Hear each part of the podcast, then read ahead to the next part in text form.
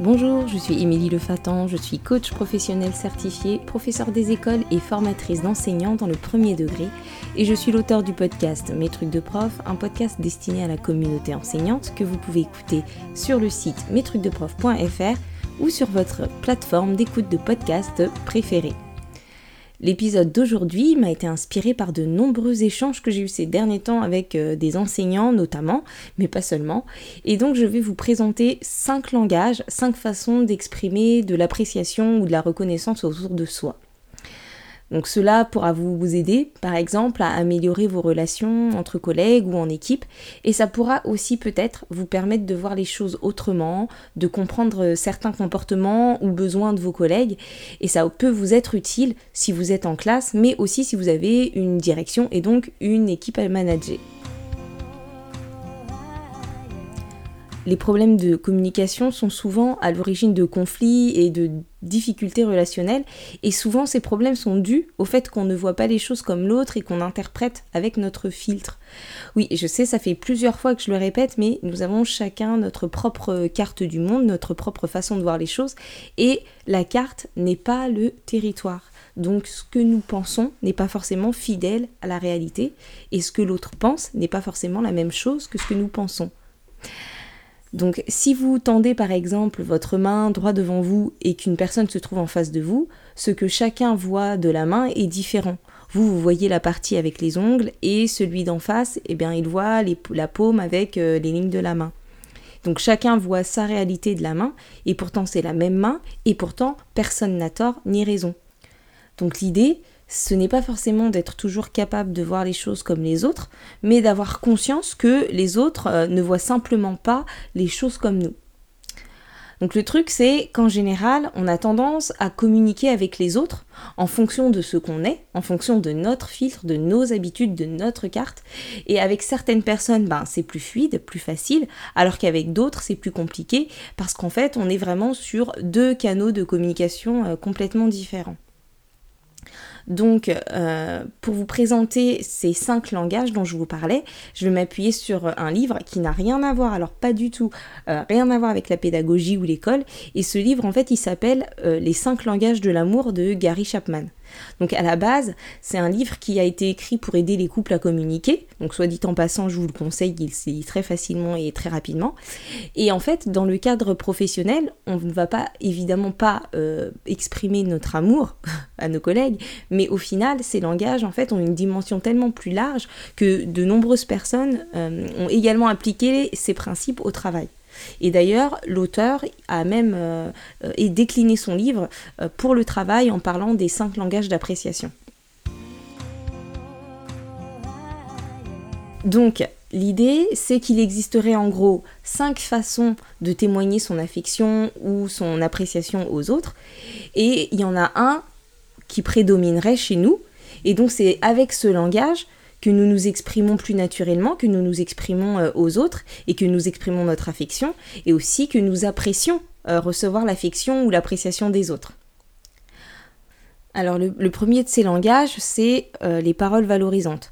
Donc si c'est votre langage de prédilection, vous faites sûrement partie euh, de ceux qui ont le compliment facile, ou alors vous faites facilement des éloges à vos collègues, euh, vous leur exprimez peut-être aussi facilement votre reconnaissance ou votre gratitude, peut-être par exemple euh, qu'à la photocopieuse, vous n'hésitez pas à dire aux collègues que ah, leurs documents sont top ou bien faits ou, ou bien pensés, ou alors que la séance de sport que vous avez aperçue par la fenêtre avait l'air géniale, ou vous les félicitez assez facilement pour leur belle production d'art affichée dans le couloir, ou même pour la bonne odeur de, qui se dégage de leur gamelle le midi. Donc si vous vous reconnaissez là-dedans, vous comprenez peut-être pourquoi euh, vous êtes en phase avec certains collègues par exemple, et vous réalisez peut-être que d'autres ne fonctionnent juste pas comme ça. Mais que ça ne veut pas forcément dire qu'ils ne vous apprécient pas. Et puis si vous ne vous reconnaissez pas du tout dans, cet aspect ou dans ce langage, euh, peut-être que vous reconnaissez un collègue ou une collègue que quand vous entendez cette description. Et puis euh, maintenant, du coup, vous savez que comment parler à cette personne et euh, vous réalisez que vous pouvez peut-être agir différemment avec cette personne. Après, inutile de faire des faux compliments euh, euh, juste pour être en adéquation avec le langage de quelqu'un d'autre, mais juste de prendre le temps euh, de lui formuler des paroles valorisantes, sincères, de temps en temps quand on les ressent. Ensuite, le deuxième type de langage, c'est les moments de qualité. Donc l'idée, c'est de pouvoir consacrer à une personne votre entière attention donc euh, un temps juste pour cette personne, juste avec cette personne, c'est pas forcément long, mais ça peut être avoir des, conversations de qualité, euh, des moments de, qualité dans lesquels euh, cette personne va se sentir écoutée, parce que c'est un besoin. Donc l'idée c'est de ne pas faire autre chose en même temps, mais si on est dans une, dans une conversation, d'être vraiment à 100% dans cette conversation, même si elle dure 3 minutes les personnes qui s'expriment dans, ce langage, elles ont besoin, et elles expriment aussi, euh, besoin de, ressentir euh, de l'empathie, de ressentir une écoute euh, bien active, de se sentir compris, de sentir de la, compréhension. Et donc si vous faites partie de ceux qui ont besoin de ces moments de qualité, vous allez peut-être ben, discuter avec vos collègues dans la cour, même quand vous n'êtes pas de service, ou bien peut-être que vous êtes souvent fourré dans le bureau ou dans la salle des profs à discuter, à vous poser avec les personnes qui sont là, ou peut-être aussi que vous êtes souvent à l'initiative de l'organisation de temps conviviaux dans l'équipe, comme euh, je sais pas des midi crêpes ou euh, des soirées jeux, ou bien c'est peut-être aussi souvent dans votre classe que tout le monde vient raconter ses déboires parce que on se sent écouté, on sent que vous prenez le temps avec les gens. Si vous reconnaissez vos collègues dans ce mode de fonctionnement, ou de communication, ben peut-être que vous pouvez juste prendre du temps avec eux, boire un café 5 minutes et discuter, ou passer dans leur classe, proposer des activités après le boulot, prendre un verre, etc. Donc voilà, je suis sûre que déjà en entendant cette description, vous pensez à certaines personnes, ou à vous-même. Donc troisième euh, langage, c'est les services rendus. Alors là, on parle de, toutes petites, de toutes les petites actions ou tous les gestes qui vont euh, aider les autres ou les soutenir. Euh, comme par exemple est-ce que tu veux que je te lave ta tasse ou euh, je te fais tes photocopies si tu veux ou euh, ça va être le collègue qui va dire ben, je vais à la boulangerie est-ce que quelqu'un veut que je lui ramène quelque chose ou je te le fais si tu veux ça me dérange pas. Enfin voilà. Des, des, services rendus assez facilement assez fréquemment. Ça veut pas dire que les autres ne rendent pas de service évidemment. Et donc il y a des gens pour qui c'est naturel et logique et, et qui vont le faire très souvent pour exprimer aux autres qu'ils les apprécient et puis il y a d'autres personnes pour qui ça l'est moins. Donc celui qui s'exprime par le service peut avoir tendance à euh, anticiper et à rendre service euh, aux personnes qu'il apprécie, même quand l'autre n'en a pas besoin. Et, euh, peut aussi avoir parfois tendance à attendre qu'on lui rende service sans qu'il ait demandé. Donc peut-être que vous fonctionnez pas du tout comme ça, mais que vous réalisez qu'il y a peut-être dans votre équipe quelqu'un qui fonctionne ainsi. Et donc, euh, vous pouvez simplement lui demander de temps en temps ben, s'il a besoin de quelque chose ou si vous pouvez lui être utile. Mais encore une fois, ça ne doit pas être fait à, contre-coeur. C'est juste le fait de réaliser qu'on ne le fait pas et qu'on pourrait le faire. Si vous avez envie de le faire, c'est quelque chose que vous pouvez faire euh, pour euh, démontrer votre appréciation de ces personnes. Le, quatrième euh, langage, c'est le langage des cadeaux. Alors il y a des personnes voilà, qui apprécient les cadeaux, qui apprécient qu'on leur offre des choses, parce que pour eux ça représente des, récompenses concrètes, des cadeaux tangibles, et pour eux ça montre que vous les remerciez ou que vous reconnaissez leur travail ou leur qualité. Et aimer, euh, les cadeaux, ça signifie pas forcément euh, aimer les choses de valeur, mais juste c'est un besoin d'avoir quelque chose de tangible. Donc ce sont des personnes qui vont euh, peut-être euh, penser à apporter un cadeau le jour de votre anniversaire, euh, même si c'est sur le lieu de travail, ou peut-être aussi que ce sont ces mêmes personnes qui vont apporter des chouquettes ou, ou des croissants chaque semaine et qui vont d'ailleurs aussi se sentir très touchées quand on, en quand on leur en apporte.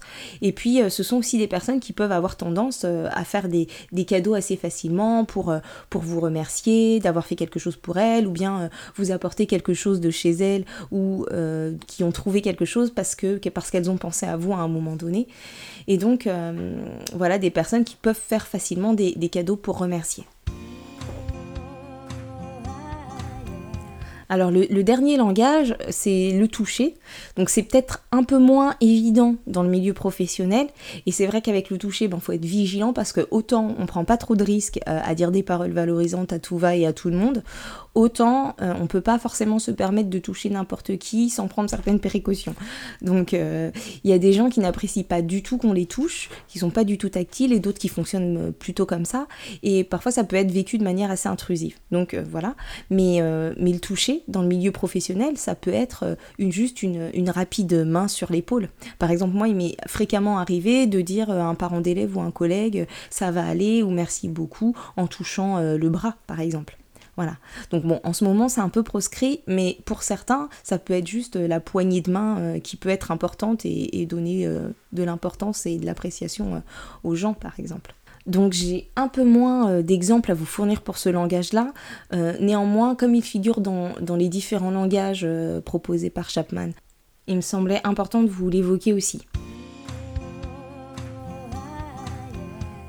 Donc je vous récapitule donc les cinq langages.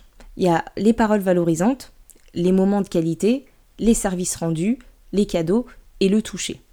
Alors certains se reconnaîtront dans plusieurs, d'autres auront en horreur certains langages, ils se diront ah mais c'est ce qui me gêne chez un tel ou c'est ce qui fait que ça match avec une telle, etc. Et c'est ce qui explique aussi que pour une même situation, nous ne vivrons pas les, les choses de la même manière. Moi personnellement, et c'est ma petite dédicace perso, je connais deux personnes que je retrouve dans tous les langages et je peux vous dire que ce sont des personnes qui rayonnent partout où elles passent.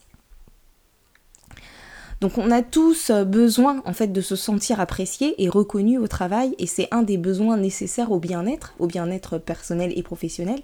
Et donc à ce titre, nous contribuons tous au bien-être des autres et donc au bien-être euh, du collectif.